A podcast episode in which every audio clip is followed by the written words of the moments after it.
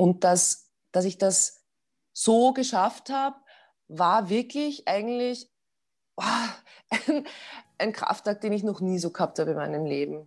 Und diese Anstrengung zu haben, die habe ich, das habe ich braucht, weil sehr vieles immer sehr leicht gegangen ist.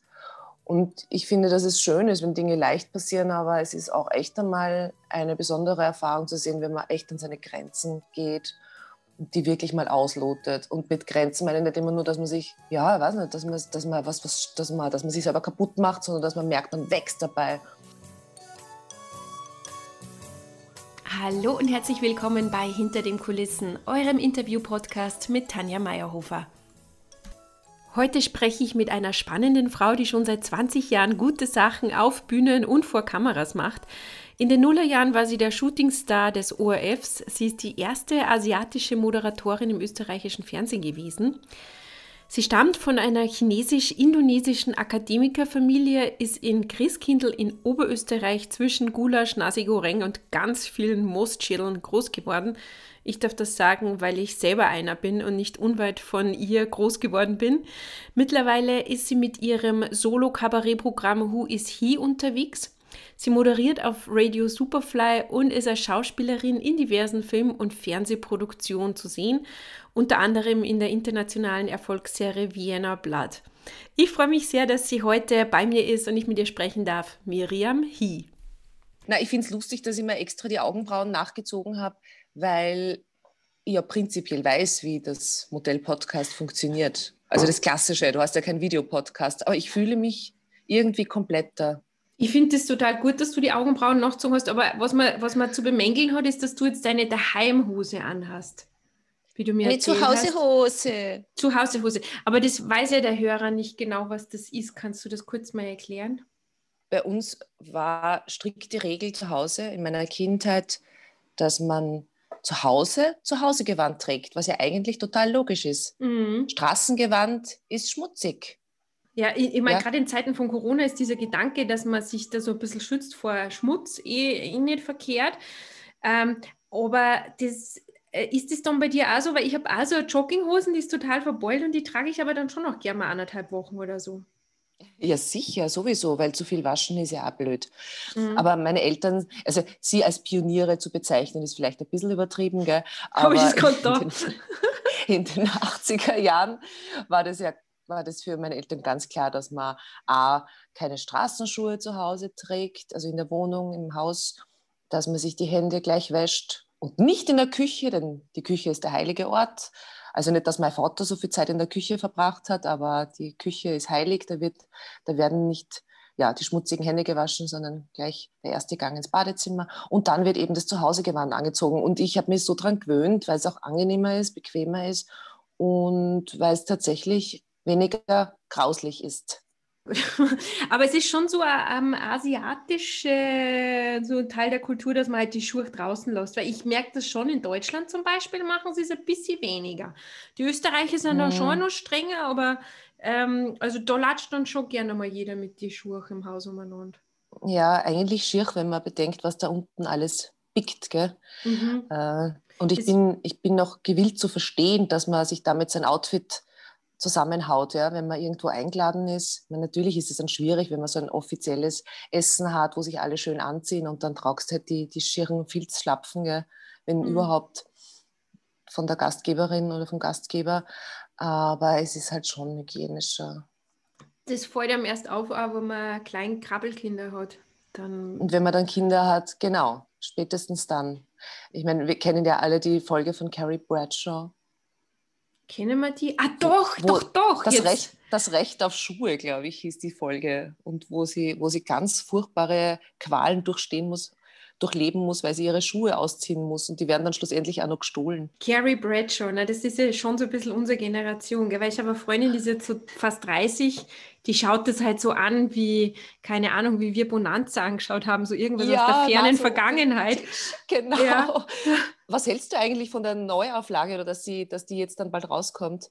Nix nix, Samantha, die muss dabei sein. Und ähm, ich habe ja diese Filme auch geschaut und ich habe sie tatsächlich auch auf DVD. Ich fand das einfach nicht gut, was, was die gemacht haben. Das war so richtig nach Reißbrett irgendwie das Versuchen, das Ganze irgendwie oder zu reanimieren. Irgendwie, das hat mir nicht gefallen. Ich finde auch, dass dieser ganze Konflikt auf die Sarah Jessica Parker überhaupt kein gutes Bild wirft. Und weißt du, was auch schön ist, dass ich eine Meinung dazu habe, wo ich eigentlich gar keinen von den Beteiligten persönlich kenne. ja, es gab ja so wahnsinnig viele Berichte über die ganzen Streitereien untereinander, also besonders zwischen Sarah Jessica Parker und Kim Cattrall. Mhm. Und was ist so deine das, Meinung dazu? Du hast bestimmt auch eine, oder? Also schwer. Ja, ja, ja, naja, na weißt du, ich kenne dann wieder eine, die, die die Kim Cattrall persönlich kennt. Weißt mhm. damit punktet man dann, äh, wenn man dann so tolle Freundinnen hat, die da irgendwie im Golden Globe Committee sitzen und dann wirklich auch sagen, ja, die hat mir gesagt. Aber natürlich das ist halt die eine Seite, dass, dass die so gemein war und, und sie geschnitten hat und dass das wirklich so wie an der Highschool, weißt du, wenn dann die, die, die Leute dann so in Grüppchen rumstehen und gegen die andere dissen und, und haten und dann eine schlechte Stimmung erzeugen. Naja, natürlich gibt es dann auch noch die andere. Also Seite. die hat Aber so geredet über die Kim Cattrall oder über die Sarah Jessica die, Parker? Na, die kennt die Kim Cattrall und, und die war mhm. sehr gekränkt und äh, hat sich da sehr ausgeschlossen gefühlt und schlecht behandelt. Aber da sind wir schon bei einem super spannenden Thema, Frauensolidarität. Ne? Genau. Das ist ja was, was so in den letzten Jahren immer mehr aufkommen ist. Wir kennen uns jetzt bestimmt schon auch, der über zehn Jahre, glaube ich, schon, oder? Sowas in Auf jeden Dreh. Fall. Wir haben ja auch, glaube ich, so circa gleich begonnen, im Business Fuß zu fassen als Moderatorinnen. Das stimmt. Was ich noch weiß, was ich nur weiß, ist, dass mein Kollege Christoph Feuerstein, mit dem ich damals das Jugendmagazin moderiert habe, 25, mhm. der hat mir damals gesagt, ich kann mich nur so gut erinnern, da gibt es so eine tolle junge Moderatorin, die ist so cool, die ist so lässig, die ist modern. So sollte man auch sein, Miriam. das warst du. Oh Gott, ich war mal cool, gell? Du warst ein Spice Girl. Naja, jetzt bist du es auch, nur noch ohne Strähnen. Ja. Also Obwohl hast du, na, es war, es war, du warst damals eben auch so. Graue Strähnen. Was lustig ist, es gab mal so ein Ranking von irgendeiner österreichischen, ich glaube TV Media heißt es, äh, das Magazin, gab so ein Ranking, die äh, beliebtesten Infotainer Österreichs. Und da bin ich komischerweise auch drinnen gewesen. Ich habe äh, eigentlich nur so ähm, Rennbahn Express äh, Sendung gemacht, Express TV genau, das damals. Das genau. war's sowas wie Bravo TV in Deutschland. Da bin ich ins, ins Genre Infotainment mit reingeraten und da gab es so ein Ranking und da warst du ein Platz oder zwei Plätze, glaube ich, sogar vor mir. So war es, Mimi. Wir waren direkte Konkurrenten wieder. und haben uns nie so gefühlt. Wir waren, wir waren auf dem, auf dem Plattel waren wir, waren wir vielleicht in, in Konkurrenz stehend, aber tatsächlich habe ich die, dieses gegenseitige Supporten und sich gegenseitig feiern, obwohl man sich jetzt nicht besonders gut kannte, sehr, sehr schön gefunden. Das mhm. war ja auch zu einer Zeit, wo, wo es eigentlich eher so gang und gäbe war, dass man so ein bisschen gestichelt hat, um es milde auszudrücken, oder wo das normal war, wo das diese Ellbogentechnik, die Ellenbogentechnik so ein Teil des Business war.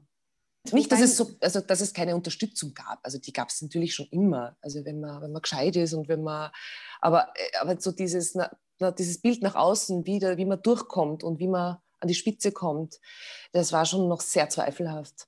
Ja, diese Frauensolidarität, das war damals noch nicht so. Und das hat mich, aber man merkt es dann immer gleich bei Kollegen, die das haben.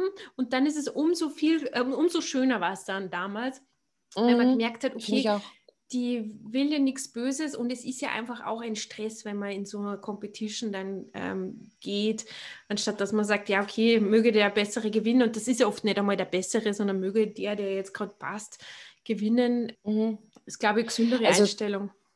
Auf jeden Fall gesünder. Ich meine, noch einmal, die Frauensolidarität, natürlich existierte die damals auch, aber diese Sichtbarkeit und dass man jetzt bewusst schaut, dass man das nach, mehr nach außen trägt, das ist natürlich stärker und durch, durch Social Media etc. etc. wird das natürlich auch sichtbarer und leichter. Das war, da gab es ja damals noch nicht so viele Möglichkeiten. Du konntest vielleicht einmal in einem Interview das Thema unterbringen oder die Wichtigkeit ansprechen, aber heutzutage hast du ja quasi so, schon so deine eigenen Plattformen, wo du, wo du das entweder wirklich bewusst aktiv unterstützt oder eben sichtbar machst und darüber sprichst oder Kolleginnen, wo du Dinge teilst, ja, wo ich sehe, ah, die Tanja hat das schon wieder gemacht, die hat da wieder ein, ein neues Buch und, und da ein neues Projekt gestartet. Ich finde das sehr, sehr schön, wenn man das vermehrt und wenn man das äh, in die Welt schickt, also wenn man oder mhm. in, seine, in seiner Bubble, ich weiß es nicht genau, wie viel, wie viel, ja, wie viel man damit erreicht, aber ich glaube, das, das ist nicht, nicht zu gering, also nicht gering zu schätzen. Es ist ja auch so, dass die Möglichkeiten jetzt nicht nur ähm, durch diese sozialen Netzwerke, sondern überhaupt die Möglichkeiten für uns ja wesentlich mehr jetzt geworden sind. Nicht nur, dass wir uns jetzt breiter aufgestellt haben, sondern dass es halt einfach auch mehr Möglichkeiten gibt, so wie diesen Podcast zum Beispiel, den es gibt jetzt ohne, dass ich einen Radiosender oder einen Fernsehsender im Rücken habe, sondern einfach, weil ich das für mich mache. Und so ist es ja auch bei dir, dass du ja auch verschiedene Möglichkeiten gefunden hast. Und damals war es ja so, da gab es halt nur den ORF und den ein, ein zwei Castings im Jahr und dann war man vielleicht dann doch mehr so in, mhm. der, in der Competition, gell? Ich meine, das, das Thema mit, mit Fernsehen, das hat mich ja lange Zeit begleitet. Das, hat, das war ja meine, meine Hauptarbeit. Obwohl ich Schauspiel studiert habe, kam ich ja sehr schnell in die Moderation hinein. Und da habe ich dann schon rückblickend gesehen, äh, gemerkt, dass diese, dass diese Maschinerie, dass ich da doch viele Jahre relativ passiv agiert habe, ohne mich jetzt schlecht zu machen. Aber da, mhm. da ist schon eine, eine arge Entwicklung passiert, weil wir gerade davon gesprochen haben, dass man so seine eigenen kleinen Plattformen jetzt auch äh, machen kann und, und selbstbestimmter ist. Und, und ich habe das früher irgendwie so verstanden, dass ich irgendwie einerseits mir gedacht habe, ich schaue mal, was auf mich zukommt, was ja auch ein, ein schöner Zugang ist. Also der muss ja nicht nur schlecht sein, aber das Selbstbestimmte blieb jetzt in meinem Fall manchmal auf der Strecke oder immer wieder. Und das passiert natürlich auch, wenn du ein sehr anpassungsfähiger Mensch bist, was ja per se auch keine schlechte Eigenschaft ist. Aber was ich gelernt habe, ist ja auch, wie man damit umgeht. Ja? Dass man aus der Anpassungsfähigkeit nicht gleich aber immer eine passive Rolle einnimmt, sondern auch da aktiv sein kann und muss um, um für sich was weiterzubringen und nicht nur für die anderen, die ein Format entwickeln und dich dann am Schluss reinstellen. Und du schaust am Schluss möglichst schön aus oder möglichst schön passend für das Format. Du sprichst so, wie sie es wollen. Das äh, hat natürlich sein Für und Wider. Ähm, ich habe davon sehr viel gelernt. Man ist aber auch so eine gewisse Zeit lang so, es klingt jetzt so hart, aber so ein Selbstläufer gewesen. Ne? Also man wurde dann eingeladen und man hat nichts dafür genau. machen müssen. Da kommt ja so Richtig. eine Bequemlichkeit auch durch. Das ist jetzt nicht nur Anpassungsfähigkeit und dass man wartet, die anderen machen was, sondern man hat es halt gar nicht klären und gar nicht großartig darum kämpfen müssen, dass man da ist, wo man ist. Weil man ist halt immer von einem Casting zum nächsten gerutscht und hat ein Engagement nach dem anderen gehabt. Ja. Und irgendwann kommt der Zeitpunkt, dass das nimmer so und dann wird es ja. interessant. Aber ich habe das schon, ich muss aber schon sagen, ich habe das schon bei, äh, bei einigen Menschen immer sehr bewundert, die das sehr bestimmt aufgetreten sind und durchaus auch mal Widerspruch gegeben haben. Nicht, dass der Widerspruch immer gut sein muss, also der, der muss ja nicht immer passend sein, aber zu sagen, da fühle ich mich nicht wohl oder so möchte ich das nicht machen oder nein, das, das, das, das, das so sehe ich mich nicht. Warum ähm, reden wir noch einmal, warum reden wir nicht noch einmal drüber? Also da war ein bisschen bei mir so die Scheu und der Respekt vor dem großen Ganzen, was der vor diesem großen Medium, Fernsehen. Äh, aber das ist natürlich auch sein Erfahrungswert. Aber da habe ich schon gelernt, dass das durchaus schön ist, auch mal seine Stimme zu erheben. Blöderweise wird man als Frau dann gerne mal als Zicke verschrien oder als eine, die, die schwierig ist. Der, der männliche Partner dann öfter mal als, als bestimmt und äh, selbstbewusst wahrgenommen wurde, äh, galt man dann doch tendenziell als Frau ist schwierig und, und eben zickig. Das ist das Wort, das ich äh, ganz, ganz schwer aushalte, auch wenn Frauen untereinander nochmal sagen, ja, Frauen können schon zickig sein. Also das ist, finde ich, sehr kontraproduktiv. Die Rolle der Frau und sowas, äh, das beschäftigt dich schon sehr, gell?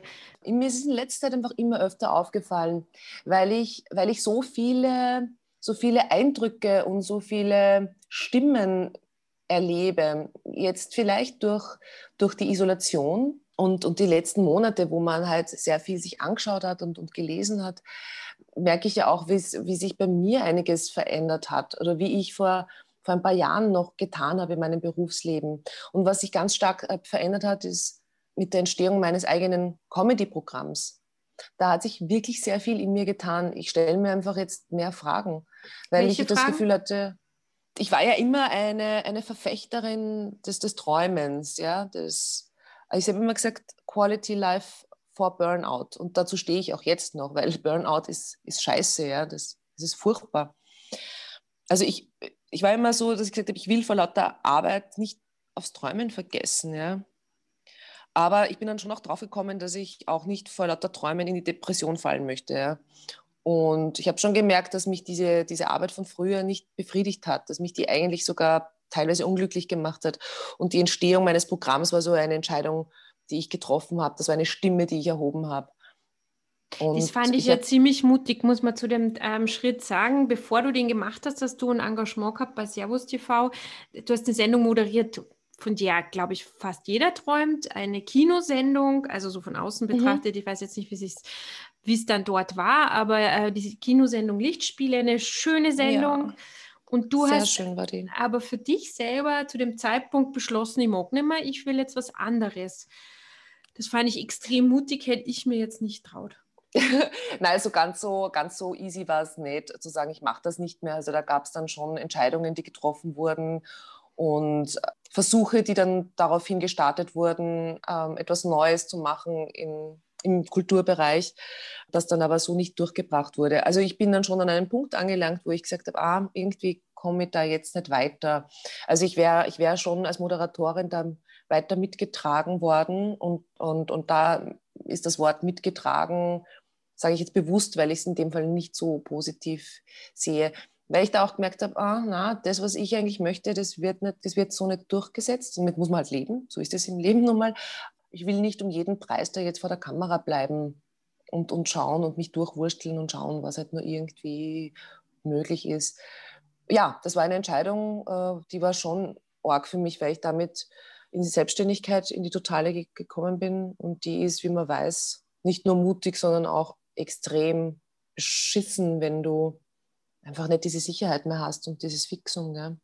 Hast du da schon den Weitblick gehabt? Hast du das Vertrauen in dich gehabt? Ich meine, weil du hast ja danach die, dein Soloprogramm gemacht, Who is He, das mhm. der Hammer ist. Also ich war sowas von überrascht von dir. Ich meine, ich wusste schon, dass du sau lustig bist, aber so mit den eigenen Worten und was du da auf der Bühne lieferst und alles. Chapeau, also wirklich. Ähm, Nein, danke. Ja, es ist so.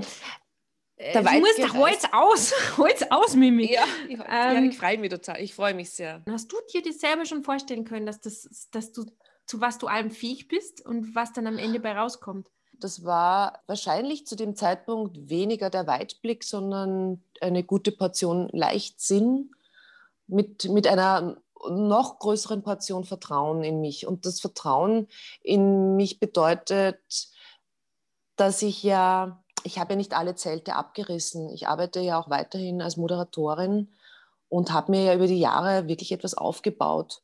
Und das verdammt nochmal zu nutzen und um bestmöglich zu nutzen, ist wichtig, um sich dann auch diesen neuen Traum aufzubauen. Also ich bin nicht vor dem Nichts gestanden, sondern mir war schon klar, ich brauche eine gewisse Sicherheit, dass ich dieses Baby auf die Welt bringen kann.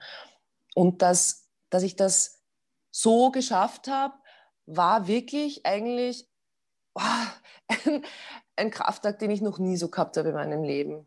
Und diese Anstrengung zu haben, die habe ich, das habe ich braucht, weil sehr vieles immer sehr leicht gegangen ist. Und ich finde, dass es schön ist, wenn Dinge leicht passieren, aber es ist auch echt einmal eine besondere Erfahrung zu sehen, wenn man echt an seine Grenzen geht die wirklich mal auslotet. Und mit Grenzen meine ich nicht immer nur, dass man sich, ja, weiß nicht, dass man, dass man was, was, dass man, dass man sich selber kaputt macht, sondern dass man merkt, man wächst dabei. Und ich habe mir als Kind immer vorgestellt, auf der Bühne zu stehen, zu tanzen, zu singen, zu spielen. So ganz törichte Dinge, ganz bunt und wild zusammengewürfelt.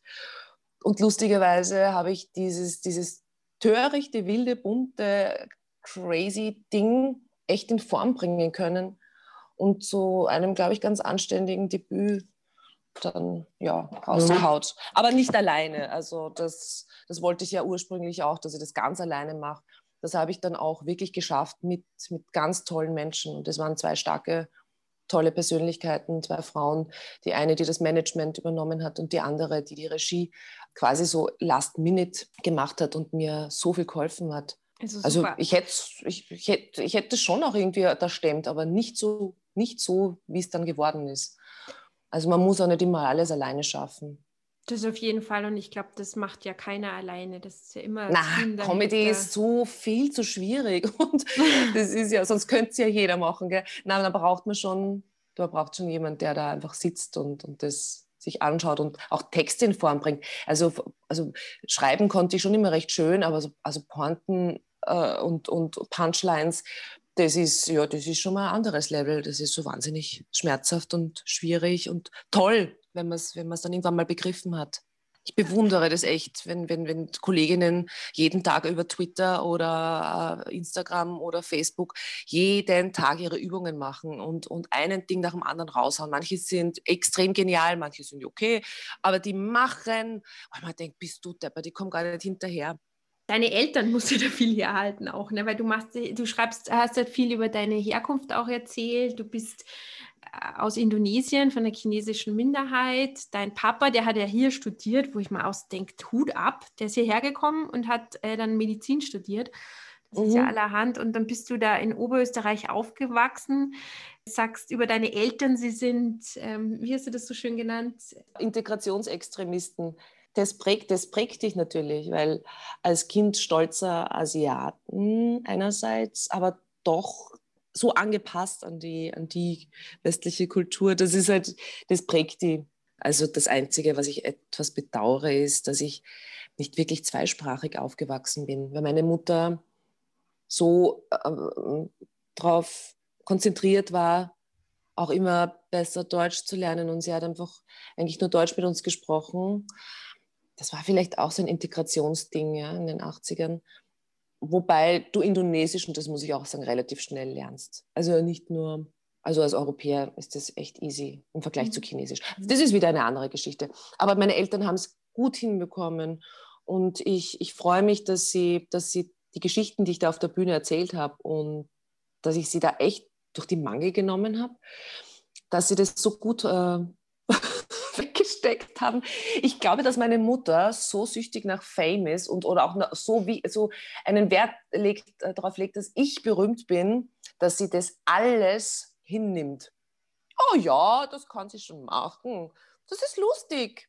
Na, vor allem, es kommt alles erstens aus einem Platz der Liebe und das, das macht ja auch Comedy aus. Wenn du ganz, ganz böse bist, müssen die Leute trotzdem das Gefühl haben. Also finde ich, also ich finde es irgendwie gut ich mag das ganz gerne, wenn, wenn jemand ganz böse ist, aber du merkst trotzdem, da schlägt das Herz. Das ist jetzt nicht, das ist jetzt nicht nur gemein, ja, also nur gemein sein, das ist, das ist nicht angenehm. Da geht man mit keinem guten Gefühl heraus. Also man muss diese Balance finden und das ist im Leben immer so.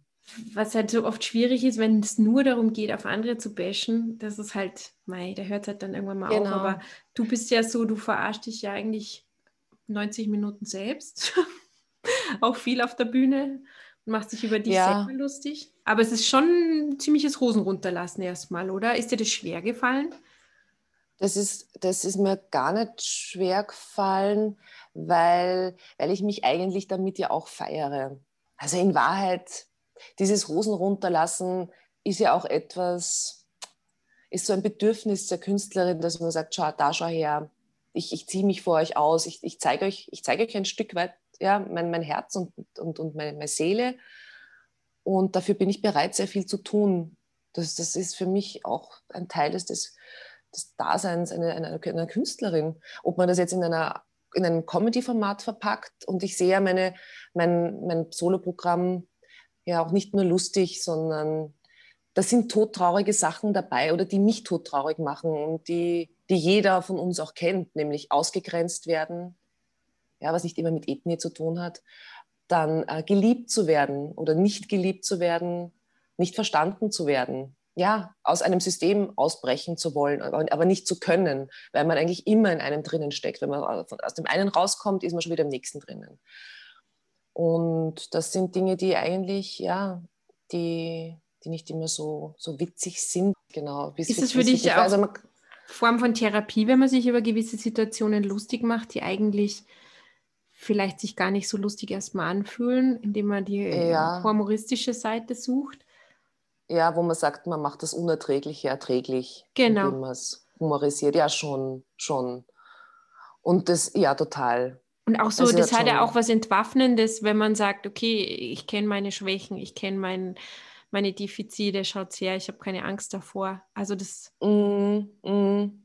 Ja, voll. Und es ist, ist ja schon, also ich habe schon sehr, sehr viel über mich gelernt. Aber das, das verlangt schon auch eine gewisse Grundstabilität. Also ich finde es immer sehr schwierig, wenn, wenn man sagt, ja, das ist so therapeutisch gewesen und man ist selber so, so fragil. Also das muss man dann wirklich aushalten. Mhm. Finde ich. Ich finde das, weil das auch das Schauspielerinnen-Dasein, also da gibt es natürlich viele Momente, wo man sich denkt, man wird ja zum Psycho eigentlich.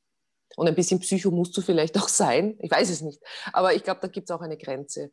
Weil es ist, es ist ja trotzdem ein Job. Und ich sage immer, das, ich möchte gesund crazy spielen oder crazy sein, dann mir nicht krank machen. Also ich bin, bin sehr froh, dass ich jetzt über, die, über diese Comedy-Show, über dieses Soloprogramm dann auch die Möglichkeit bekommen habe, als Schauspielerin Rollen zu spielen, die, die ich vorher nicht spielen konnte. Das habe ich ja gleich am Anfang angeprangert, dass ich sonst immer so für diese Stereotype gecastet wurde. Das finde ich total cool, dass sich das jetzt gewandelt hat. Genau in der Zeit, als der Lockdown kam, hat sich auf einmal dieses Tor geöffnet und da kamen die Castings. Und das, diese neue Offenheit, die spielt mir jetzt sehr in die Karten. Also die Diversität, dass das jetzt wirklich erkannt wird endlich und die Frauen jetzt nicht nur als genau also als, als Killerin oder als die schweigende, strenge Sekretärin gecastet werden, also die Asiatinnen, sondern dass die auch mal eine Eva Müller spielen.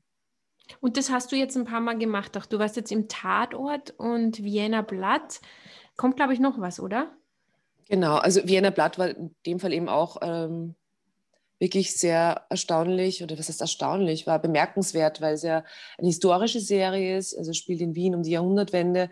Und da quasi mich zu besetzen, nicht als Putzfrau, sondern als, sondern als eine im, im äh, Mittlerteam arbeitende, also eine Frau mit Krebs und, und die, die schaut gut aus, aber die, die verlässt sich jetzt nicht auf das. Also die ist jetzt eine smarte Persönlichkeit. Das fand ich schon mal sehr, sehr toll und sehr erfrischend. Das freut mich sehr. Und dann parallel dazu kamen jetzt eine, eine ARD- und ORF-Produktion, wo ich eben auch eine Frau spiele, die, wo es wurscht ist, ja, ob die jetzt Asiatin ist oder Türkin oder Österreicherin, das ist einfach eine, eine Mutter und Ehefrau, die ja um ihre Familie kämpft. Jetzt in, in der Theatergruppe Nesterwall spiele ich eine Hosenrolle, was ich sehr mag, weil in mir ja doch ein kleiner Penis steckt. Und da zitiere ich wieder aus meinem Programm. Kleiner Penis. Ja. ja, du hast äh, was sehr Burschikoses auch. Du, aber weißt du, was mir so gefallen hat, äh, wie du mit dem Soloprogramm auftreten bist? Das war ja zu einem Zeitpunkt, da wo viele Leute in unserer Branche eigentlich schon eher so denken, ja, jetzt geht es halt langsam zu Ende. Man sagt, ja, okay, aber das macht halt jetzt dann bis, bis dahin und dann wird es halt weniger. Das ist ja auch das, was man immer wieder hört und zu spüren bekommt und was ja eigentlich auch Fakt ist, wenn man sich so die Rollenverteilungen anschaut und da gibt es ja auch so ganz äh, so Studien in Amerika, die zum Beispiel auch äh, den Wortanteil von Frauen in gewissen Altersgruppen dann misst und wo man einfach sagt, okay, ab genau. 40 wird es immer weniger. Jetzt weniger. Genau, und bei den Männern ist es aber dann umgekehrt, also dass die dann so ab 30, 40 immer mehr zu reden bekommen und ja, also es ist mit dem Gefühl, wirst halt losgeschickt und dann wird man 40. Und gerade bei dir fand ich das dann so erfrischend, dass du dann mit einem Bühnenprogramm kommst. genau zu dem bei Zeitpunkt. Mir war es aber alles so verdreht gewesen, ja. weil ich so jung Mutter geworden bin und ich habe gewisse Sachen und gewisse wirklich so Verrücktheiten, die man in den 20ern macht, erst in den 30ern gemacht. Also ich bin eigentlich so ein Beispiel dafür, dass das nicht so sein muss, wie es irgendwie, ja, wie es halt normal passiert. Und, und was ist schon normal dann, aber vielleicht, wie es, großteils passiert. Aber ich habe für mich immer alles wieder umgedreht und, und umgestürzt und, und so lebe ich auch.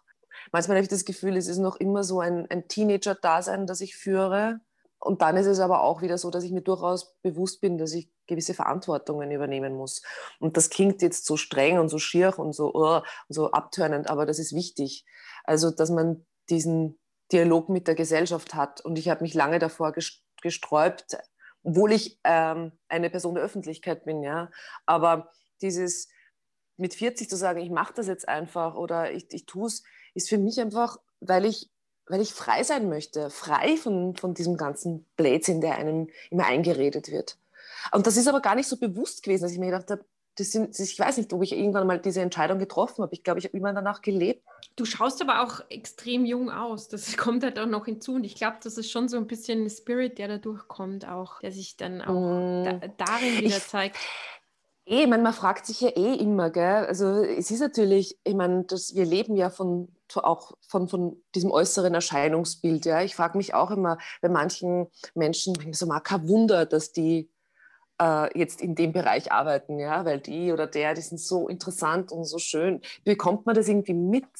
dass man sich dann schon als Kind irgendwie denkt, ja, ich werde ich werd so toll wahrgenommen, ja, keine Ahnung, mit meinen ausdrucksstarken Augen oder mit meiner Gestik oder mit eben, oder nur mit dem Aussehen, dass ich dann Model werde oder was auch ich. Es ist schon irgendwie interessant. Aber ich glaube schon auch, dass das hilft, also die, dieser Spirit, weil ich habe die nämlich auch, also weil ich weiß noch, wie ich zum Studieren angefangen habe, da hat jemand aus meiner Familie gesagt, was willst du jetzt noch studieren? Bist ja verheiratet und hast Kinder.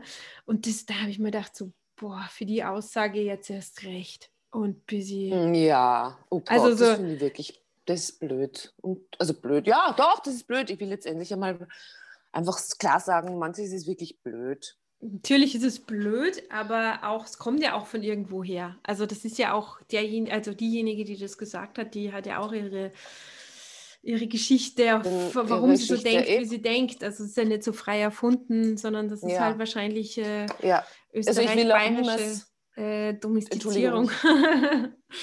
ich unterbreche dich so oft, gell? aber ich will dir eigentlich nur zustimmen. Also, und ich will betonen, ich, ich finde ich find, ich find nicht, dass die Frau, ich meine, ich kenne die ja auch gar nicht, dass sie blöd ist, sondern das ist blöd, was sie gesagt hat. das noch einmal zu unterstreichen, weil das, das beruht natürlich dann vielleicht eben auf, auf äh, Erfahrungen, die man gemacht hat oder eben so und umso schöner fand ich es, fand wie du, ich weiß nicht, in welcher Fernsehsendung das war, du bist irgendwann mal anmoderiert worden, die junge Frau. Und da habe ich mir gedacht, die ist ja eigentlich fast der gleiche Jahrgang wie ich. okay, das nehme ich jetzt auch mal für mich an, die junge ja. Frau. Fand ich total ja. schön. Und das ja, dass man sich da einfach über diese, über diese komischen Grenzen, die man da im Kopf hat, drüber hinwegsetzt und dann erst Diese anfängt. komischen, ja, genau. Und es kann natürlich auch nicht sein, dass ich jetzt einfach nur sage, ja, ich schaue halt einfach jünger aus wegen der Genetik.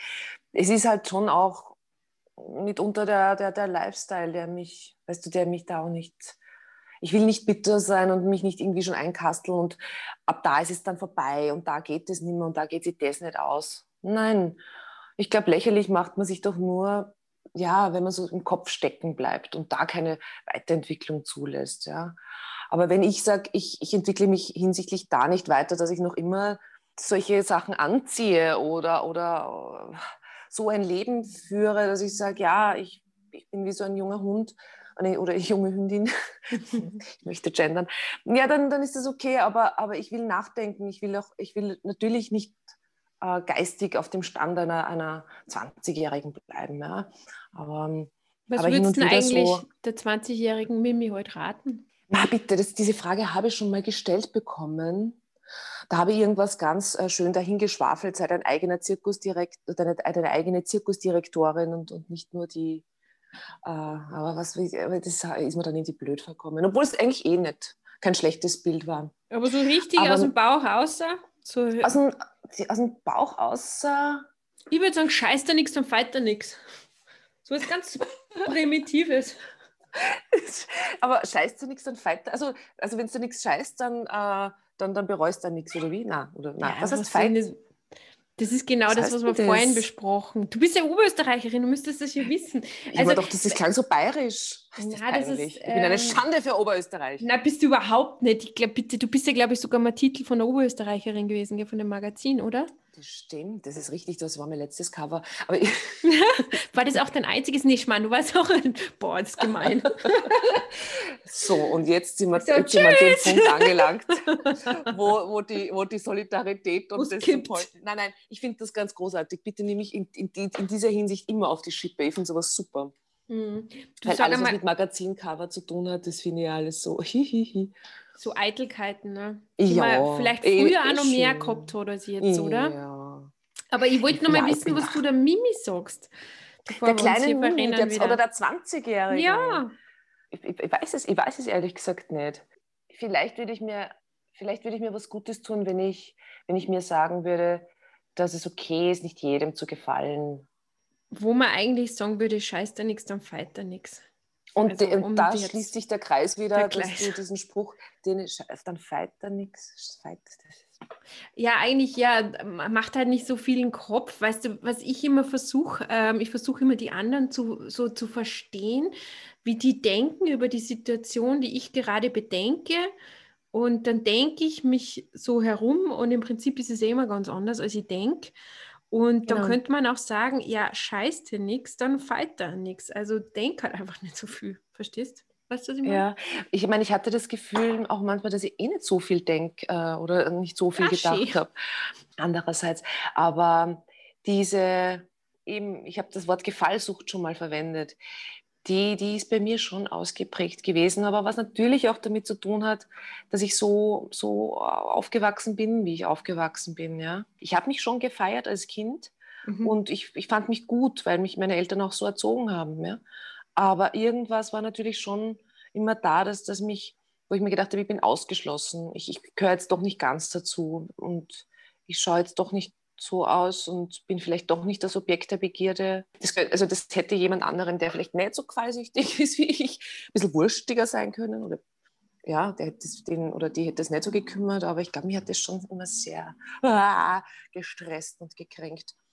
Ist es nicht aber auch eine Besonderheit? Also eben, das ist ja auch das. Ich habe mich auch, ich habe mich nämlich auch als etwas Besonderes gefühlt und das meinte ich eben dass ich einerseits, es ist immer so zweiteilig, mein Leben besteht immer so aus Widersprüchen und, und Zweiteiligkeiten und ich bin auch noch Zwilling. Ich habe mir eben, ich habe ich hab eigentlich immer gedacht, Mimi, du bist, du bist schön, du bist was Besonderes, du bist gut, du bist lieb, du kannst viel. Aber da war dieser RuPaul, würde ich sagen, der Self-Saboteur, Saboteur, zu diesem höher, schneller, weiter hast du dir auch schon viele Gedanken gemacht. Ne? Zu diesem, gerade das, was bei uns in der Branche auch immer ganz oben steht, mach, tu, Output, machen, machen. Da, zu dieser, dieser eiserne Wille, ist der denn so wichtig? Und was sind da deine Gedanken dazu? Und wie stehst du zum Thema Prokrastinieren? ja. Genau, so, so das ist so, ich, deswegen äh, stressen mich dann immer diese, diese Quotes of the Day und diese Sprüche immer so, gell? wenn ich mir denke, oh mein Gott, ja. Also ich zelebriere ja die Faulheit, aber man darf natürlich eben auch nicht vergessen, dass man, dass man eine, eine gewisse Balance finden muss aus diesem I don't give a fuck, ja, ich lasse mir jetzt gehen und, und einer gewissen Verantwortung, die man für sich selber auch tragen muss. Deswegen erkenne dich einmal selbst, ja, wenn du, wenn du wie ich jetzt nicht nicht von Ehrgeiz zerfressen bist, dann, dann und eine gewisse Bequemlichkeit in dir findest, ja, und auch eben, dieses, eben dieses Faultiersein, das muss man ja mal annehmen. Wenn du es nicht annimmst, dann, dann kämpfst du ja immer dagegen an und das kostet zu viel Energie. Aber die, die Sache ist, wie machst du, wie machst du aus diesem, was du hast, das Beste? Und aus, aus, der, aus einer gewissen Bequemlichkeit und aus einem Faultier-Dasein kann man durchaus Kreatives schöpfen man muss sich halt einfach dann so Step by Step so einfach sich dann diese Zeiten nehmen. Also man muss sich dann einfach zwingen. Das klingt, es ist jetzt natürlich wie so ein Coaching-Ding, aber ich habe das schon bemerkt, dass äh, von nichts kommt nichts. Ja? Und das Leben ist halt nicht nur bequem. Man muss sich schon halt auch ein bisschen anstrengen.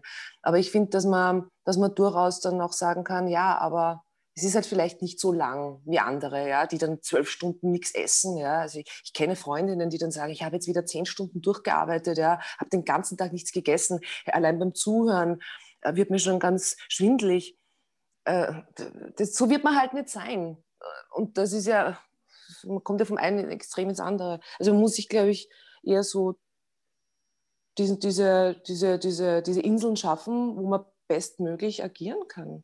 Wie machst du das, das, so rein pragmatisch im, im, im täglichen Dasein? Also hast du dann ein paar Stunden, wo du dann an Bühnenprogramm arbeitest, Text lernst oder ist bei dir jeder Tag anders?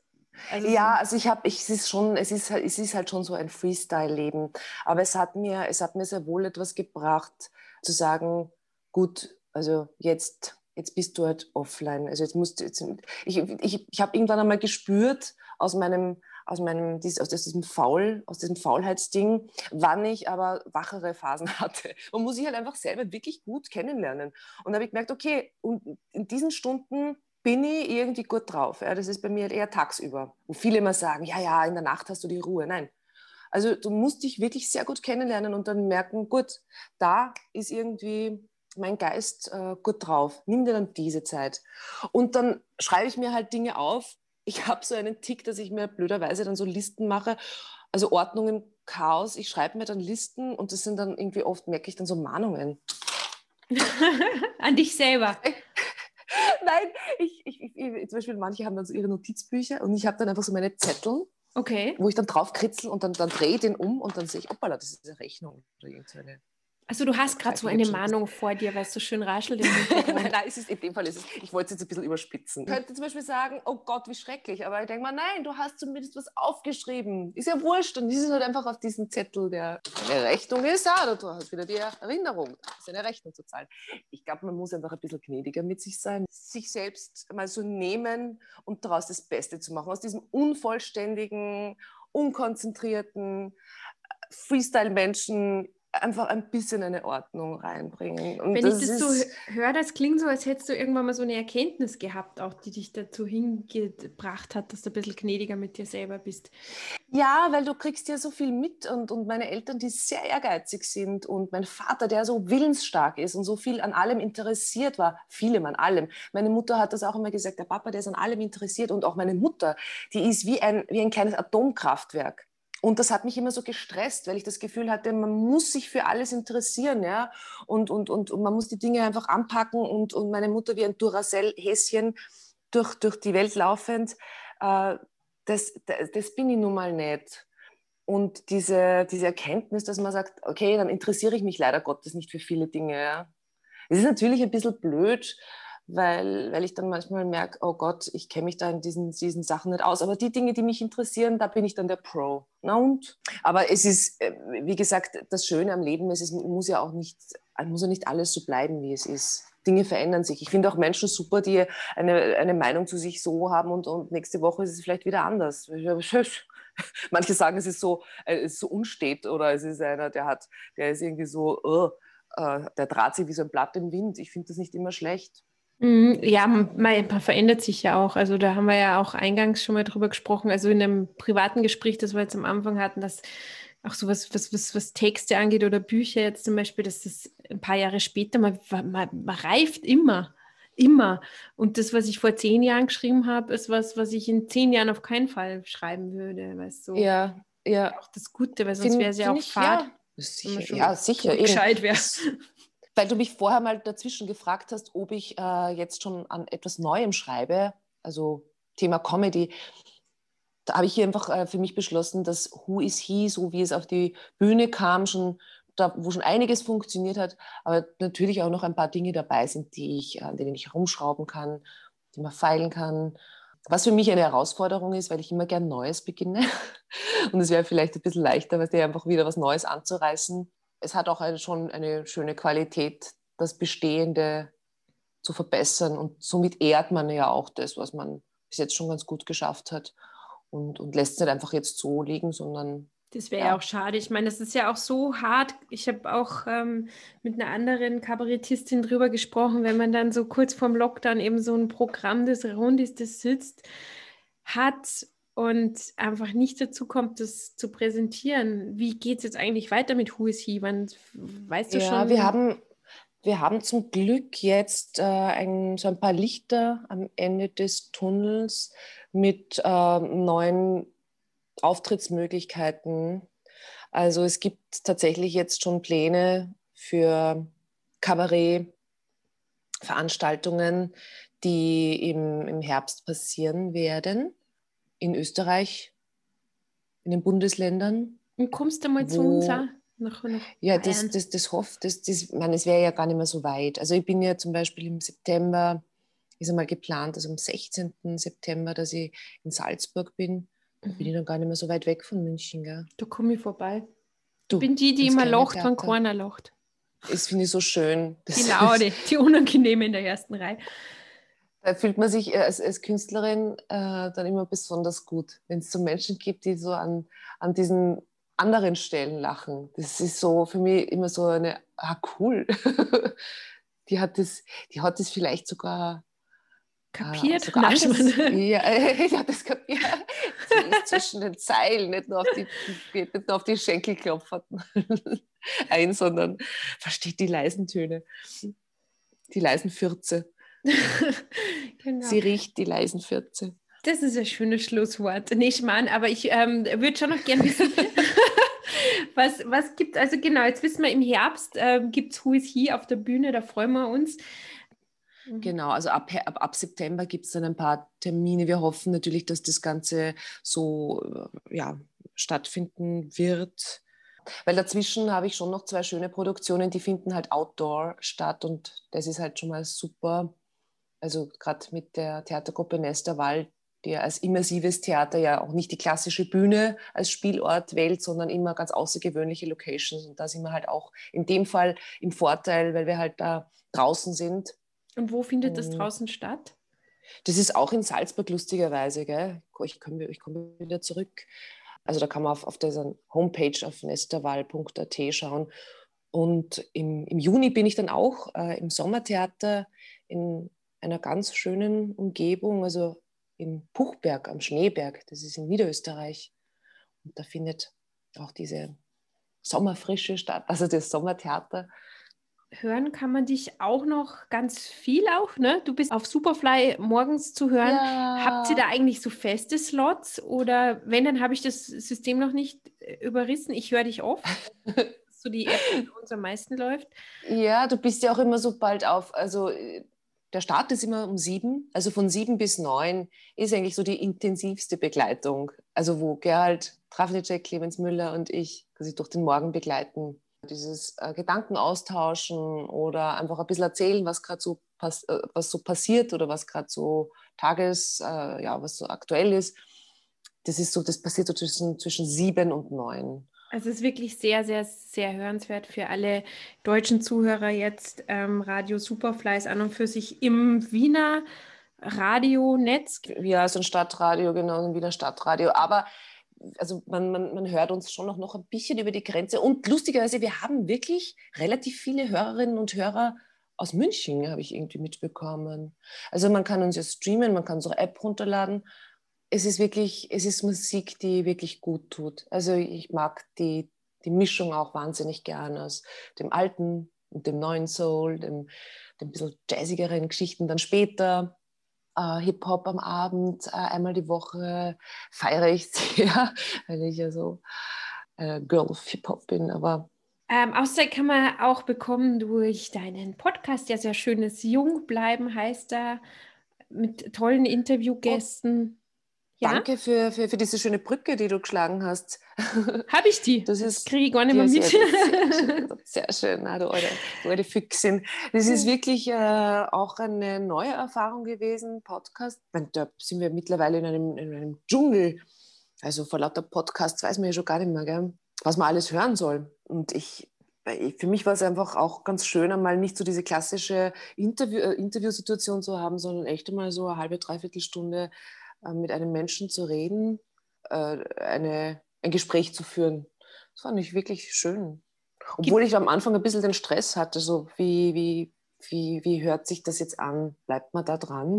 ist, das, ist das relevant? Ist das spannend? Da bist du ja erfahrener.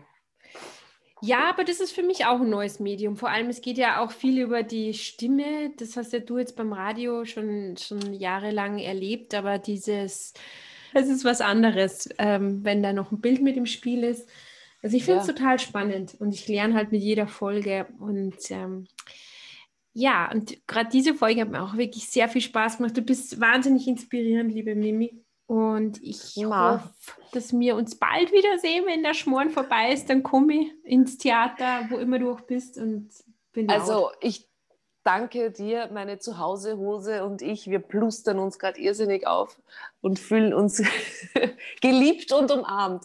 Ich finde das sehr schön, dass wir beide über die vielen Jahre den Kontakt nie verloren haben und tatsächlich haben wir uns nicht oft in, in, in unserem Leben gesehen. Mhm. Und dann, äh, und dann hoffe ich, dass wir uns da weiterhin vernetzen, weil ich glaube, dass wir uns, äh, dass wir da schon ein paar tolle Menschen kennengelernt haben, ja, so in diesen Jahren. Du, aber zum Schluss machen wir jetzt echt nochmal eine gescheite oberösterreichische Verabschiedung. Ich weiß zwar nicht, wie die klingt, aber fang du mal an. Ja, also ich habe mich jetzt da nicht und hoffe, dass ich die nächsten Tage keine Gummistiefel anziehen muss, sondern nur. Bist du so ein Bauer? Gummistiefel. Nein, weil es so, nein, so schieres Wetter war draußen in Wien. Okay, und, nee, ich lasse dich, Entschuldige, ich kriege mal rein in deine österreichische Verabschiedung. Ja, es ist so, so ungut. Aber es ist auch österreichisch, dass man so, drei, ja. dass man so rein, reinredet. Sigieren. Genau, genau. Du sigierst mir die ganze Zeit. du, okay, ähm, so. dann sage ich auch noch was. Du, Mimi, das hat mich voll gefreut. Das war voll klasse, dass wir zwar miteinander geredet haben und ich hoffe, dass wir uns eh bald wiedersehen, dann in Wien. Jetzt bleibst brav, dass ich nichts her und ähm, vierte. Goi. Goi. Papa. Alles Liebe und dickes Bussi. So, ihr Lieben, das war es jetzt wieder mit Hinter den Kulissen und der zauberhaften Miriam Hie. Ich freue mich natürlich über Feedback von euch. Schreibt mir gerne unter podcasttanja.gmail.com. Ich freue mich natürlich auch über eine schöne Bewertung auf Apple Podcast. Jetzt gibt es noch liebe Grüße und wir hören uns dann wieder in zwei Wochen. Macht es gut und Baba.